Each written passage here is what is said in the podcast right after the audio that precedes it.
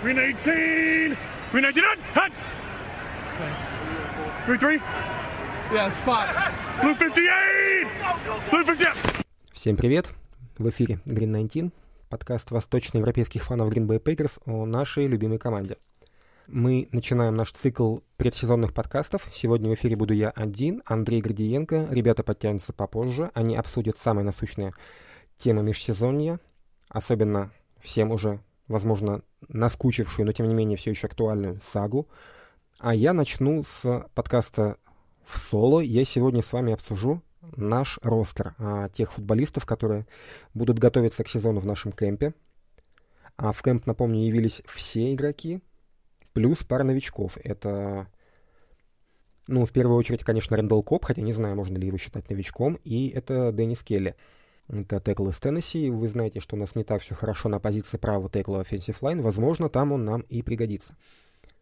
Но начнем по традиции с позиции квотербека. Хотя, что тут можно обсуждать, я, если честно, не знаю. Все, сага пока что поставлена на паузу. Сезон 1 закончен, возможно, сезон 2 нам какие-то новые сюжеты принесет. Но пока что Аарон Роджерс в лагере. Его самолет приземлился в аэропорту Остина Штробеля, и у всех на сердце стало легче. Projected Starter. Естественно, Аарон Роджерс. Его бэкап, естественно, Джордан Лав. Блейк Бортлс и Джейк Долегала были команды отчислены, и если Блейк всем давно известен в НФЛ, ни для кого он не секрет, пока что он фриагент, он никому не нужен, то Долегалу подобрали на вейвере. Никто иной, как England Patriots. Возможно, парня ждет большое будущее.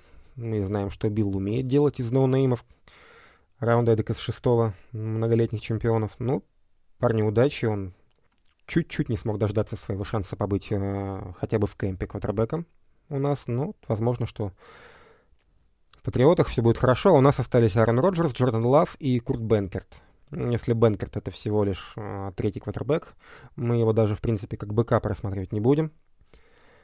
Потому что всем понятно, что бэкап это Джордан Лав. А стартовый квотербек Аарон Роджерс, я давайте пропущу Аарона, о нем будет отдельный разговор. Всем понятно, что если с ним все, все нормально, если у него на месте обе руки, обе ноги, он будет выходить на поле, и мы будем следить за Джорданом Лавом, потому что я напомню, что никто не вечен, железных людей не бывает, все получают травмы. И, конечно же, ну, давайте будем честны сами перед собой, все будут следить за Лавом, как за потенциальным сменщиком Роджерса через год, через два, когда это будет, я не знаю. Мы не знаем, никто не знает, в том числе и сам Роджерс, и сам Лав, и те, кто его выбирал, но тем не менее давайте будем следить за нашим молодым новичком, если честно, я не знаю, чем можно еще говорить э, касательно квотербеков, поэтому давайте перейдем к ресиверам. А там у нас на самом деле много интересного. Я, наверное, могу даже устать перечислять. Смотрите сами. Даванте Адамс, Ален Лазард, Рэндалл Коб, Маркис Вальдес Скентлинг, Дэвин Фанчесс, Амари Роджерс, Эквонимиус Сен Браун, Джован Уинфри, Малик Тейлор, Реджи Бигелтон, Крис Блэйр, Деандре Томпкинс, Бейли Гейтер.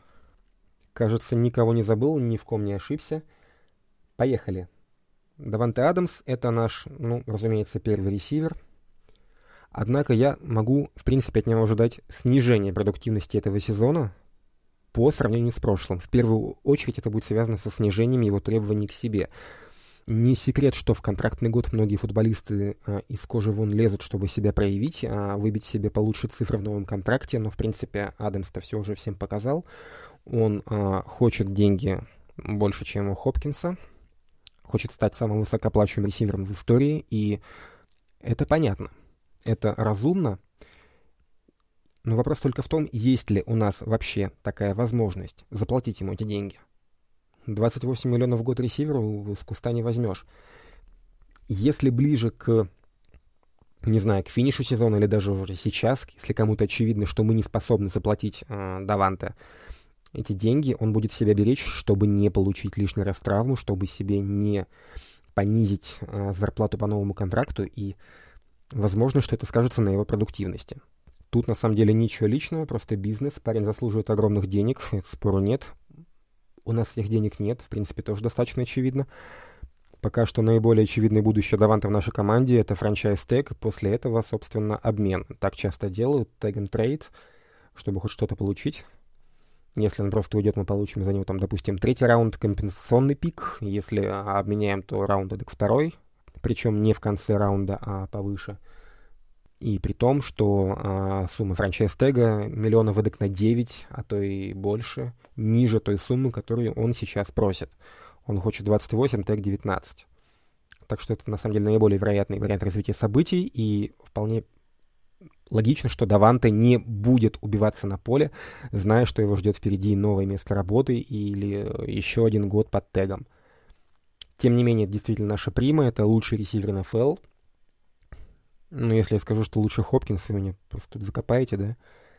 На самом деле, просто них вполне сравнимые показатели, цифры, статистика. Но вы гляньте, кто был квотером у Хопкинса, всякие там Йейтсы и прочие Броки Освайлеры. Скажем так, Хопкинсу было потяжелее набить такую статистику. Но если мы ищем лучшего ресивера в НФЛ, то, думаю, очевидно, что это кто-то один из двух. Либо Хопкинс, либо Адамс. Окей, Даванте наш номер один. Номер два. Тут, кстати, очень интересно, потому что мы вроде бы выбрали себе нового Кобба, на Амари Роджерса на драфте. И это футболисты очень похожие по всем метрикам, по данным физическим. Они почти одинаковое время бегут 40 ярдов на комбайне, прыгают, у них почти один тот же рост. Ну, возможно, что чуть-чуть потяжелее Амари Роджерс, что в его случае это не минус, а плюс, потому что это поможет ему стоять на ногах. Это очень важный скилл для слот-ресивера. И тут мы выменили себе еще и самого Рэндала Коба. Причем явно Коб будет ментором для Амари. Это не пустые слова, это то, что будет на самом деле, я, возможно, скажу для некоторых новость, но они знакомы очень давно, уже больше 10 лет. Дело в том, что отец Амари Роджерса был тренером ресиверов у Рэндала Коба в колледже. И в интервью там буквально перед драфтом называл Амари Коба своим старшим братом, а Коб был первым, кто позвонил ему с поздравлениями насчет выборов Green Bay Packers. То есть парни на самом деле действительно хорошо знакомы, у них очень хорошее а, взаимопонимание, они очень похожи как футболисты, и это готовый ментор для нашего новичка.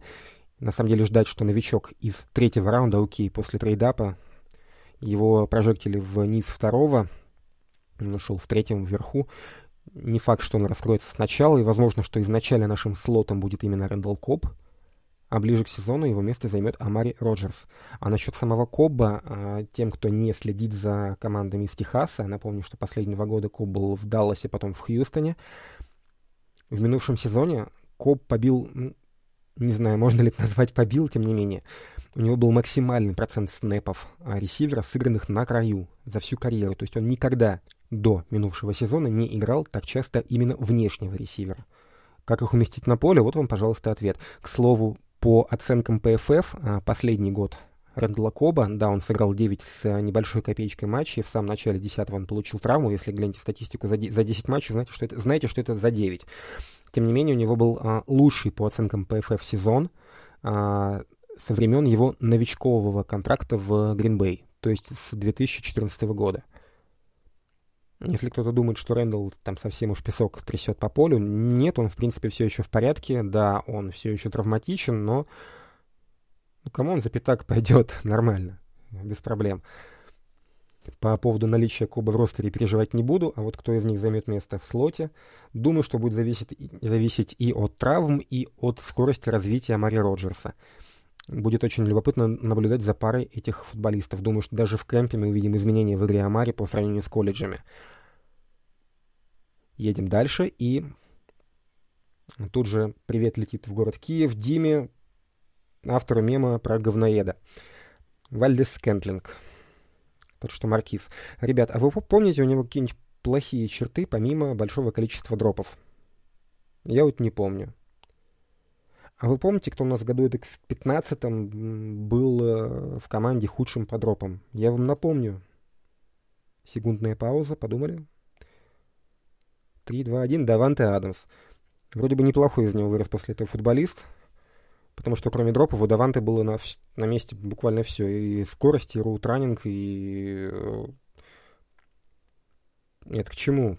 МВС есть на самом деле тоже все. Он хорошо бежит, у него хорошая скорость, он э, знает маршруты, он э, отрабатывает девятки. Он на самом деле очень полезный игрок, которого иногда подводит плохие руки. Если он поработает над руками, и я полагаю, что над головой, потому что наверняка часть дропов, она идет от а, неуверенности в себе, вполне вероятно, что из него вырастет футболист, которого нужно не то что не увольнять, а продлевать, причем на неплохие деньги. Это потенциально, на самом деле, очень хороший ресивер, конечно, не элитного, но очень хорошего уровня. Я, правда, верю, что свой потенциал пока что МВС полностью нам не показал, а вот в то, что его как раз-таки уже полностью смог раскрыть Ален Лазард, я практически уверен. Не потому, что это плохо, что ему некуда расти, а потому что парень на самом деле делает очень много черновой работы. Он и на мяче работает, он и ставит блоки, он бежит фейковые маршруты, он там помогает на блокирует ярдах в 40-50 от линии розыгрыша глубоко в даунфилде, на своей половине поля, на чужом фланге, он э, просто везде, и он очень полезен, как такая рабочая лошадка. Хотелось бы, конечно, чтобы он получил свои деньги. Не знаю, сможет ли он это сделать в Пейкерс. Я вообще не хотел бы, чтобы он нашу команду покидал. Это мой любимый ресивер, включая всяких там Даванте Адамсов. Это 5. Э, ростер лимит для ресиверов в сезоне 6 ну, не считая, конечно, практис-сквада. Шестым пускай будет Дэвин Фанчес. Это парнишка, который был весьма и весьма хорош в Каролине. За последние два сезона в «Пантерах» у него было 12 тачдаунов в приеме. Однако за последние два года он сыграл всего один матч. На первой неделе 2019 года он сломал себе, дай бог памяти, лодыжку и вылетел до конца сезона, а в 2020 взял себе опт-аут ковидный и действие его контракта автоматом перенеслось на 2021 год. Мы не знаем, кто это такой, что с ним случилось за два года. Он явно стал здоровее, все свои болячки залечил. Моложе он тоже не стал, но даже сейчас ему всего лишь 27. Как минимум на шестого ресивера команды он вполне-вполне себе потянет. Так что то, о необходимости чего так долго говорили и большевики, и наш квотербек, и вообще все его фанаты, совершилось. У нас весьма глубокий, интересный, разнообразный корпус ресиверов. Я с нетерпением жду, что же они смогут показать в сезоне. И пока что на этом ставлю паузу, перехожу мимо всех Маликов Тейлоров и прочих Реджи Биглтонов, которым явно не, не, светит ничего, кроме практис-сквада, я перехожу к, к нашим раннингбекам. Ну, тут у нас тоже очевидно а, иерархия. Это номер один Аарон Джонс, номер два Эйджи Дилан. Дальше поглядим. Кайлин Хилл, Патрик Тейлор, Декстер Уильямс. Кто-то из них роль бэкапа-бэкапа себе получит. Номер один, конечно, Аарон Джонс. Мы ему дали контракт на 4 года 48 миллионов, кто помнит. Но я бы не спешил думать про цифру 12. Все-таки будьте внимательнее, откройте его а, контракт на спотраке или на Cap. Вы видите, что это сделка на 2 года, после чего мы его, скорее всего, катнем, потому что на третий год у него будет ЗП около 20 миллионов. Никто не будет держать раннера э, с зарплатой в двадцатку на седьмом году контракта, потому что у него и пробег, и травмы, и так далее. Все-таки это такой довольно-таки быстро изнашивающийся ресурс, как раненбеки. И останутся некие дедмани, и за два года плюс дедмани мы ему заплатим 20 миллионов. То есть считайте, что это 2 на 20, а расписаны на 4 года. То есть еще два года Джонс наш футболист. Джонс как раз, наверное, из тех футболистов, кому было бы тяжелее всего, если бы а, Аарон Роджерс не, не прилетел в кемп, потому что Давление на него, наверное, было бы немногим меньше, чем на Лава, потому что все-таки Лав новичок, а Джонс готовый футболист, уже получивший свой большой контракт. Больше него получает только 5 раннеров в НФЛ, он шестой в этом списке. То есть от него бы зависело очень многое, и с него был бы соответствующий спрос. Так что он ну, точно один из тех, кто очень сильно рад возвращению Аарона Роджерса. Много ли ему заплатили? Да, наверное, как бы нет. Больше него тачдаунов за, за последние пару лет только у Дерека Хенри. Он один из самых продуктивных футболистов в НФЛ. Он умеет и в блок, хотя, конечно, Джамал Уильямс сыграл на блоке и получше. Он умеет и ловить тоже. Хотя Джамал Уильямс ловил тоже как бы неплохо. Он умеет в короткие дауны, хотя Джамал был не хуже. Вы спросите, почему Джамала выпнули из команды, а Джонсу дали такие деньги? Да, просто в, в основной работе выносить мяч а, Джонс, безусловно, лучше, чем Джамал Уильямс. Джамал — это футболист, которых, принципе, хватает, если поискать, а Джонс, он из тех раннеров, кто товар более штучный. Все-таки лучше иметь футболиста с одним ярко выраженным скиллом, чем футболиста, который умеет делать много вещей, но достаточно посредственно. Поэтому Джонс с нами. Уильямс в Детройте, а наш второй раннер теперь Эй Джей Дилан. И, собственно, кто видел Дилана хотя бы не на поле, а на фото, понимает, что вот на блоке и на коротких ярдах он будет не хуже Джамала, ну, скорее всего, не хуже Джамала. Ну, просто потому, что таковы законы физики и биологии. Тем не менее, Джамал и Эйджей — это очень разные футболисты. Если у нас были раньше два первых номера, это Уильямс и Джонс, они были достаточно похожи, то такая пара, как Джонс и Дилан, она, конечно, добавит разнообразия нападению. Если Эйджей не будет вылетать там из-за ковида, там, травм или чего-то еще, как в том году, конечно, два таких разноплановых раннера, они весьма и весьма облегчат жизнь тем, кто рисует колы в нападении, тем, кто вообще планирует, в принципе, плейбук. А вот третий раннер, это на самом деле дело такое. Мы в том году видели третьим раннером AJ, собственно говоря. Ну, он, по сути, показал себя в одном матче. Тем не менее, набегав сколько там, 125 ярдов с Титанами. Однако роль третьего раннера в команде это, в общем-то, как обычно, процентов 10 снэпов, ну там максимум 15. То есть немного. Ждать чего-то выдающегося от третьего раненбека команды я бы не стал. Кайлин Хилл, Патрик Тейлор, Декстер Уильямс, эти ребята будут, скорее всего, бороться за место в ростере не для того, чтобы играть, а для того, чтобы подстраховать, быть бэкапами кого-то из первой пары. И думаю, что умение замещать кого-то из а, пары Дилан Джонс и будет основным а, фактором, по которому будут выбирать третьего раннера в ростер. Кто из них а, займет место, пока, думаю, не знает вообще никто, я тем более. Тем не менее, а, пожалуй, что рискну поставить на Кайлина Хилла, в первую очередь потому, что он новичок, а Тейлора и Уильямса, Декстера Уильямса мы уже видели, они у нас в команде не первый год, второй, третий, соответственно. А Кайлин Хилл в том году не играл в Миссисипи Стейт, он взял самоотвод из-за ковида, а годом ранее он показал прям очень впечатляющие цифры, особенно если учесть, что это 12-матчевый сезон, это 1350 ярдов, 10 тачдаунов, и к этому еще 180 ярдов на приеме. То есть потенциал у него есть, он показывал неплохие цифры. Все-таки Миссисипи Стейт это не какой-нибудь там Mountain West или Atlantic Coast, это сильная конференция, и цифры заслуживают уважения. Но вот во многом из-за опт-аута на сезон 2020 года он упал в ранкингах, и мы подобрали его в седьмом раунде драфта минувшего. Вполне вероятно, что именно он, как такая свежая кровь, и заслужит право быть в ростере команды на сезон, остальные отправятся куда-нибудь в практис сквад или... Или я что-то не знаю куда, тем не менее, давайте перейдем к offensive line. А тут я точно запутаюсь, поэтому открою шпаргалку даже. Хм. Так, погнали. Дэвид Бахтяри, Элтон Дженкинс, Джош Майерс, Лукас Патрик, Джон Руниан, Билли Тернер, Ройс Ньюман, Йош Нейман, Кол Ван Ленин, Бен Брейден, Саймон Степаняк, Зак Джонсон, Джейкоб Капра, Кой Кронг, Джон Дитсон, Джейк Хансон, ну и теперь еще Деннис Келли. Сколько имен, из них только пять стартеров. Но давайте об этом чуть попозже. Вспомним три главных темы межсезонья в том, что касается нашей онлайн. Это, конечно, в первую очередь восстановление Дэвида Бахтиари. Он порвал кресты 31 декабря. В Москве, Минске, Киеве уже было 1 января. Все мы помним этот последний привет гадкого 2020 года. Это место в центре. Кто будет начинать играть центра на первых неделях? Это будет Джош Майерс, новичок с драфта, или все-таки Элтон Дженкинс возьмет на себя эти обязанности, наш универсальный линейный? И кто будет правым теклом? На эту роль есть несколько кандидатов. А начнем мы с Бахтиари. Все межсезонье мы слышали, что Бах а, восстанавливается с опережением графика, однако начался кэмп, футболисты на поле, а он все еще стоит на сайдлайне. Да, и, в общем-то, первое подписание в кэмп, а, не считая Рэндала Коба, это, собственно, текл. Вполне вероятно, что мы рискуем не дождаться Бахтиари в старт на первой неделе.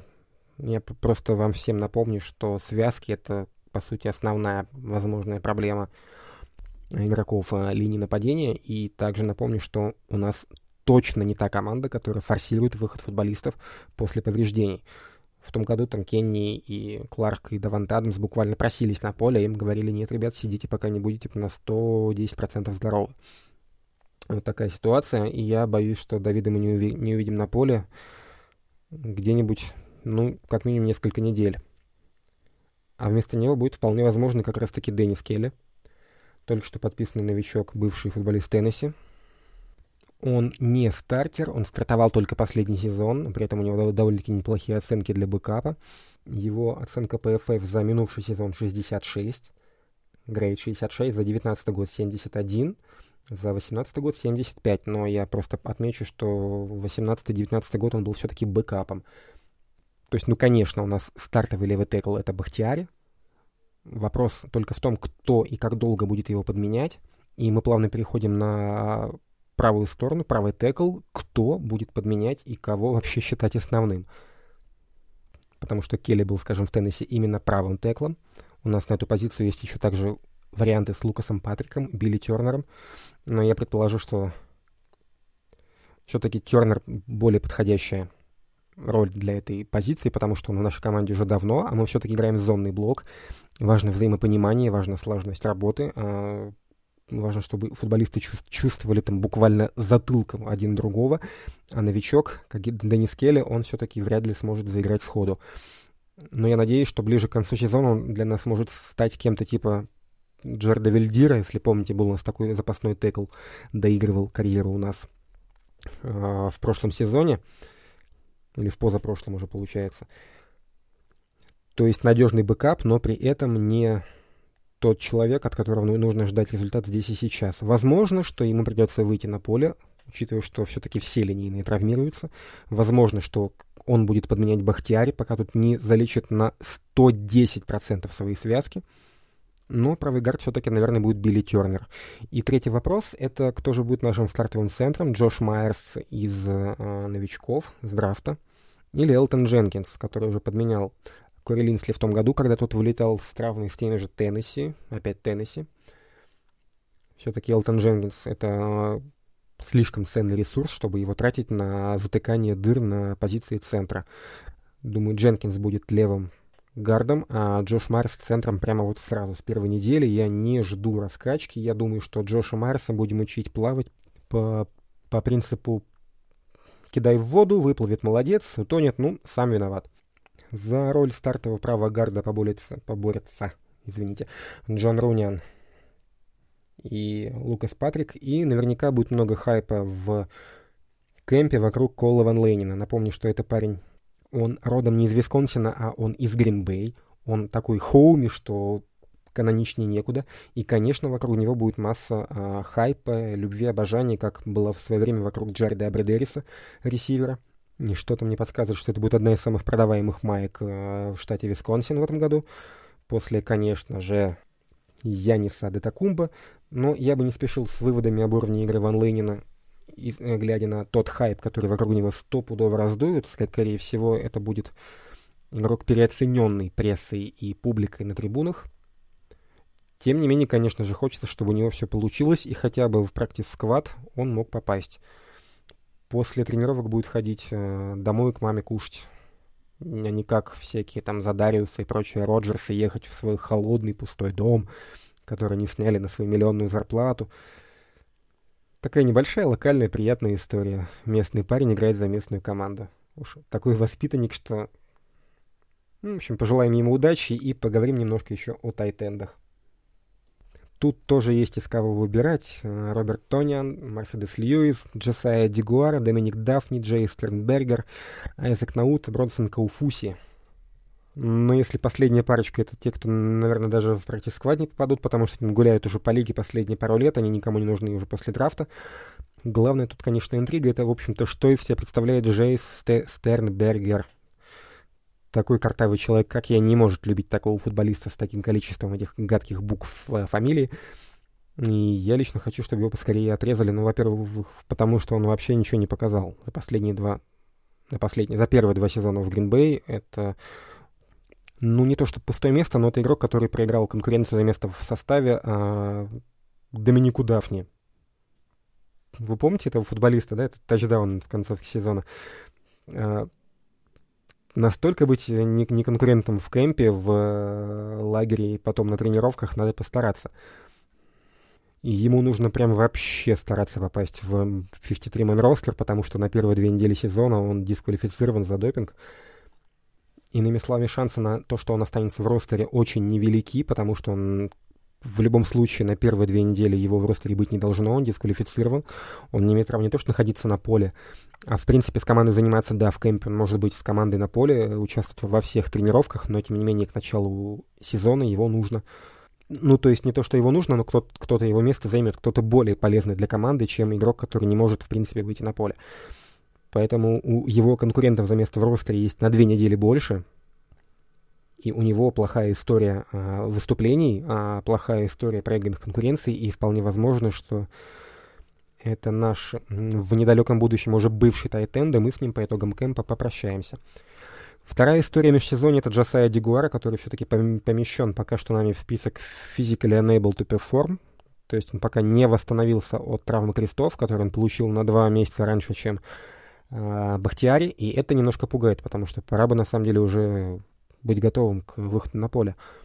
А вот кто точно будет все еще в обойме, это Мерседес Льюис. Это игрок, которого вернули во многом благодаря его репутации, его весу в раздевалке, и отмечалось многими, что он один из лидеров не только на словах, но и кандидат на роль капитана команды. Я напомню, что в НФЛ в команде 6 капитанов, и он один из кандидатов на эту роль, а, наравне с Бахтиари, с э, Даванте Адамсом из нападения, ну, конечно, с нашим квотербеком. В Гринбей капитанов заранее выбирают. Конечно, их э, список может корректироваться по ходу сезона, в том случае, если кто-то из них отсутствует по причине травмы. Но в отличие от того же Чикаго, где э, медведи назначают капитанов перед каждой неделей. Ну, конечно, тоже не с улицы, но... А вот Пейкерс — это команда, где выборы капитана — это, скажем так, не нерутинный процесс, это выражение респекта определенным футболистам, и, безусловно, Мерседес Льюис один из самых уважаемых игроков в команде, и он с нами еще на сезончик, поэтому давайте считать, ну, формально именно его стартером, хотя, хотя понятно, что он будет э, активно делить снэпы с э, Робертом Тонианом, хотя они абсолютно разноплановые футболисты. Тониан — это в первую очередь принимающий тайтенд, а Льюис — это один из лучших блокирующих тайтендов, наверное, вообще последних лет в НФЛ. На этом, пожалуй, можно заканчивать беседу об офенсе и перейти к нашей защите. А там у нас все не столь же радужно и оптимистично, потому что на многие позиции у нас не избыток кандидатов, а наоборот нехватка. И, наверное, самое очевидное — это defensive line, где у нас есть Кенни Кларк, за ним Кингсли Кики, Дин Лаури, Тайлер Ланкастер, Ти Джей Слейтон, ну и там еще ребята из практиса, но на них даже внимание лень тратить. Все-таки основные кандидаты на роль номера второго — это Кики, Лаури и Ланкастер. И основные надежды, они связаны с Кингсли Кики. Он довольно неплохо прогрессирует. В, скажем, в 2019 году у него было 0 секов и давление на квотербеке на 2% а, снэпов пас раша. В 2020 уже было 4 сека и давление на квотербека на 9,3% снэпов при том, что число снэпов у него очень сильно выросло, то есть он не гнушается нагрузок, и, в общем-то, это тот, от кого ждут прогресса. Хотя в то же время Дин Лаури удостоился комплимента от э, Джерри Монтгомери, нашего тренера Defensive Line, за то, как он провел концовку сезона. Возможно, это комплимент, а возможно и аванс. Но, тем не менее, нам нужно, чтобы Дин Лаури пришел в себя, потому что мы его подписали на довольно-таки солидный контракт, и в минувшем межсезонье пришлось многие контракты перерабатывать, и это тот футболист, которого через год просто так не уволишь. Хотя, в принципе, не такие уж большие деньги, 4 миллиона дедмани с ним останутся, но при общем кэпхите 8, катнуть его и получить половину суммы в дедмане, это не очень э, привлекательная перспектива, но при этом у нас особо-то выбора нету, потому что за последние два года он после того, как подписал новый контракт с нами, он э, только на 6,5% снэпов э, на пасраша давил на квотербека. Это парень, который сделал всего лишь 6 теклов с потерей ярдов, а мы ищем именно того футболиста, который будет теклить за линией схватки, того, кто будет э, делать теклы фолос и добираться до квотербека.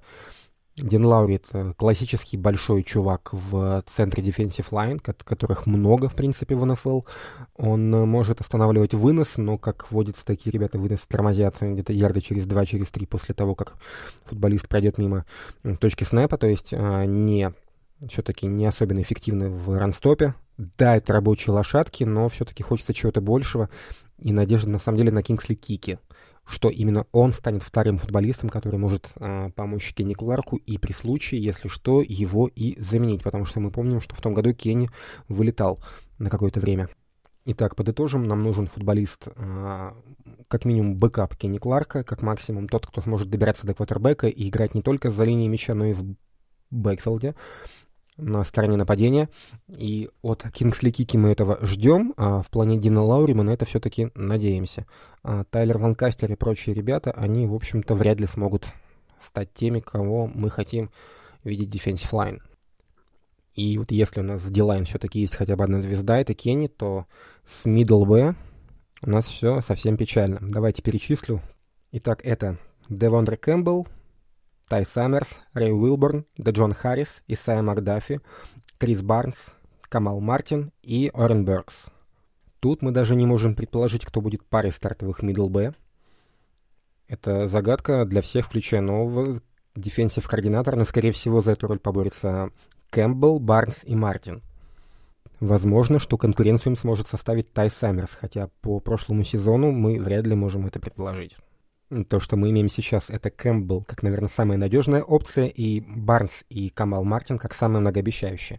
Они, в принципе, показывали неплохой футбол и потенциал в, то, в том сезоне, хотя у них почти что не было межсезонья, у них не было в сезон а, игр а, предсезонных, у них были травмы, и, тем не менее, свои снэпы на поле они получали. У того же Криса Барнса 32 снэпа в среднем за те матчи, что он сыграл. У Камала меньше 19, но Камал вообще весьма интересный персонаж, который упал на драфте из-за проблем с э, дисциплиной. Хотя по чистому таланту это там раунд эдак второй-третий. Да, и ставить крест на футболисте после одного всего лишь ковидного сезона, ну, тот год был весьма странным, согласитесь, все-таки рановато. То есть я из тех, кто верит в Камала Мартина, в то, что он сможет нам показать еще хороший футбол и что будет чем-то похожим на, ну, если не на Хока, то на... Я даже не знаю, кого привести в пример. Давненько у нас не было сильных middle LB. Надеюсь, что будет первым Камалом Мартином. В принципе, не самая плохая роль, я так думаю. А, собственно, Девондра Кэмпбелл — это попытка еще раз нашего менеджмента сыграть в э, игру «Подпиши фриагента». В том году у нас это не выросло ни, ни во что хорошее с Кристианом Киркси, который все-таки оказался травматом. На сей раз мы решили выбрать футболиста, который, во-первых, знаком Мэтту Лафлеру, они вместе работали в Атланте. Во-вторых, у него нет такой тяжелой истории травм, как у Киркси. То есть он хотя бы как минимум не стеклянный, в отличие от. Кэмпбелл это такой надежный довольно-таки середняк, как Тоттенхэм, да? Все видели фильм. От него ждать чего-то выдающегося не стоит, у него нет апсайда, у него нет особого будущего, всем известен его потолок. Он играет у нас в старте до тех пор, пока мы разбираемся, чего стоит ждать от Барца, от Мартина. В принципе, не стоит удивляться, если он проиграет место в старте даже Таю Саммерсу, потому что, ну, если честно, Кэмпбелл футболист довольно-таки невзрачный. Ничего интересного в нем нет, но тем не менее он готов к игре в старте в НФЛ лучше, чем все, кто у нас сейчас есть в данный момент в ростере. От остальных имен в депт-чарте ждать чего-то я не буду, потому что их возглавляет некто Орен Беркс. Все помнят эту вундервафлю, которую брали еще в начале карьеры Петтейна в Пейкерс, как такую мульти затычку, умеющую играть и free safety, и strong safety, и middle LB. Тем не менее, парень не показал вообще ничего, и он все еще числится у нас в ростере. Я не знаю зачем. Вполне вероятно, что через год мы будем от него избавляться, но пока что пускай посидит где-нибудь. Думаю, что в practice squad е, потому что набор Кэмпбелл, Барнс, Мартин, Саммерс нам для игры в НФЛ, в принципе, хватит, особенно учитывая, что Джо Берри такой координатор, который может и с одним middle LB играть. Один middle, три ОЛБ. Думаю, что таких формаций будет не одна и не две у нас в плейбуке, так что... Ну, потому что у нас просто ОЛБ больше. С ОЛБ меньше проблем, у нас там больше звучных имен. Это Задариус Смит, это Престон Смит, это Рашан Гэри. Ну и в глубине а, у нас есть Рэнди Ремзи, Джонатан Гарвин, Делонте Скотт, а, Карла Кемп, типа Галяй. Позвольте мне э, оставить вас без угадывания, кто из этих игроков в глубине чарта получит место в ростере, потому что совершенно четко у нас есть три игрока в старте или в ротации. Это два Смита и Рошан Гэри, и все остальные, которые просто борются за место, по сути, в спецкомандах. Тут главная интрига — это противостояние, ну как противостояние, борьба за вторую роль а, между Рошаном Гэри и Престом Смитом Потому что, ну, скажем, по итогам года 19 у нас принято считать, что Смит а, это один из тех, кто тащит на себе защиту, double-digit секс за сезон, а Гэри, собственно говоря, баст. А теперь вот вам цифра за сезон 2020 года. Престон Смит сыграл 401 снэп в пас Раша, а Рошан Гэри 299. Ну, 400-300, вполне сравнимые показатели. А вот эффективность очень сильно отличается. Давление на квотербеков процентах от снэпов. У Престона Смита 7,2, у Рошана Гэри 13,4. Ну, почти вдвое чаще. Ну, ребята, кто из них номер два? Если честно, я же жду, что Престона мы по итогам сезона уволим, потому что у него на будущий год капхит двадцатка, и с, скажем так, уже в минувшее этот межсезонье он пошел не на реструктуризацию, а на уменьшение зарплаты. По сути, часть своей зарплаты переведя в бонусы, зависящие от эффективности игры на поле, от статистики. На это идут только в том случае, если альтернативой является увольнение. То есть мы думали, что Престон за 16 в этом году нам не нужен. Неужели мы решим, что через год он нам нужен за 20?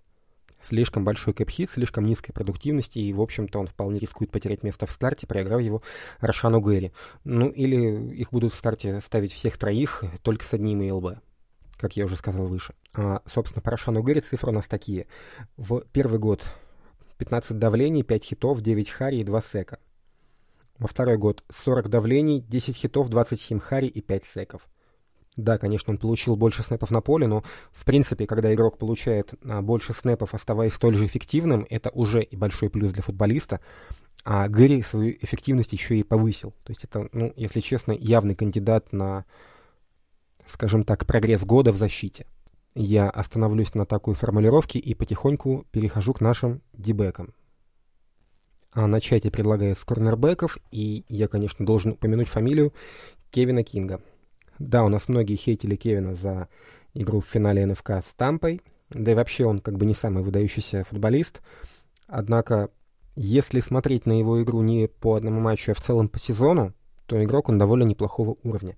Более того, если глянуть на его сезон 2019 года, когда он был полностью здоров, ну да, он хрусталь, но давайте все-таки верить в лучшее, и все-таки он у нас не на долгосрок. Он был одним из лучших вообще в НФЛ по числу перехватов. Э, пять пиков за сезон. Это очень высокий уровень. Это не тачдауны на приеме. Это все-таки, ребят, другая статка. Кевин Кинг, когда здоров, это очень компетентный квотербек. Кевин Кинг — это футболист, знакомый с системой а, Джерри Грея, с игрой в секондаре.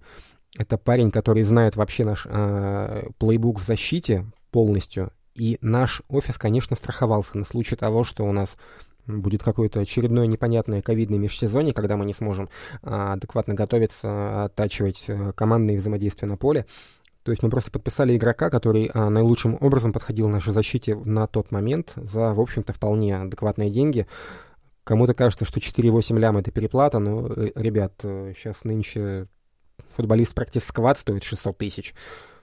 И, конечно, давайте понимать, что он не на совсем, не до конца года, а он будет нашим стартером до тех пор, пока не получит очередную травму и на поле не выйдет наш новичок из первого раунда Эрик Стоукс. Словом, главный вопрос по кемпу — это роль второго корнера команды. Конечно же, начнет этой роли Кевин Кинг, но как быстро Эрик Стоукс выйдет на поле насколько быстро Стоукс сможет прогрессировать и дотянет ли Кевин Кинг а, без серьезных повреждений или хотя бы несерьезных, которые тоже его из колеи выбивают, до Нового года, до куда-нибудь до плей-офф. Вот эти вопросы очень важны. Ответы на них, думаю, мы получим в ближайшее время. А, выбирать второго стартера на позиции корнербека мы давайте пока не будем, потому что, ну, думаю, всем понятно, что Кинг — это временно, Стоукс — это перспектива. Когда она вступит в свои права, мы пока не знаем. Поживем, увидим, и давайте заканчивать будем с secondary. Поговорим о сейфти. Тут у нас главной боли как раз таки минимум. Четкая пара стартеров Адриан Эймос и Дернелл Сэвидж. За ними Уилл Редмонд, Вернан Скотт, Генри Блэк, Кристиан Апхоф. Однако универсальность э, Сэвиджа нас оставляет перед вопросом, кто будет нашим третьим сейфти, потому что, как поговорят инсайдеры, вполне вероятно, а, Джо Берри и Джерри Грей будут использовать Сэвиджа как а, такого универсала, свободного художника, играющего и сейфти, и слот-корнера, и так далее. Если вы не понимаете, что я имею в виду, попробуйте посмотреть прошлогодние хайлайты Лос-Анджелес Рэмс и как играл а, Джолин Рэмзи. Конечно, такой футболист, он э, путает все карты нападению, заставляет биться головой об стенку по ночам offensive координаторов, готовящихся к игре против него. И так что, если у нас будет возможность использования а, Савиджа aka Рэмзи в Рэмс, а, было бы очень здорово все-таки это увидеть, и пофигу, кто будет вторым сейфти. У нас а, был Рейвен Грини, если помните такого, сейчас он уже в Бакс, все-таки он травматичен. У нас а, все еще есть Уилл Редмонд. Это все-таки вряд ли игрок уровня старта НФЛ на эту позицию.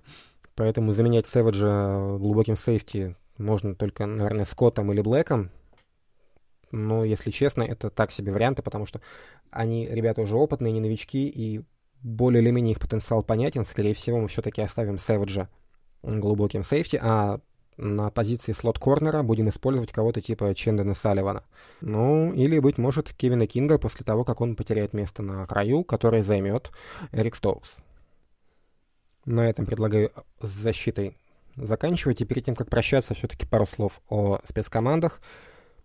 Все, кого я не перечислил в качестве стартеров или игроков обоймы, в атаке и защите попадают в Special Teams.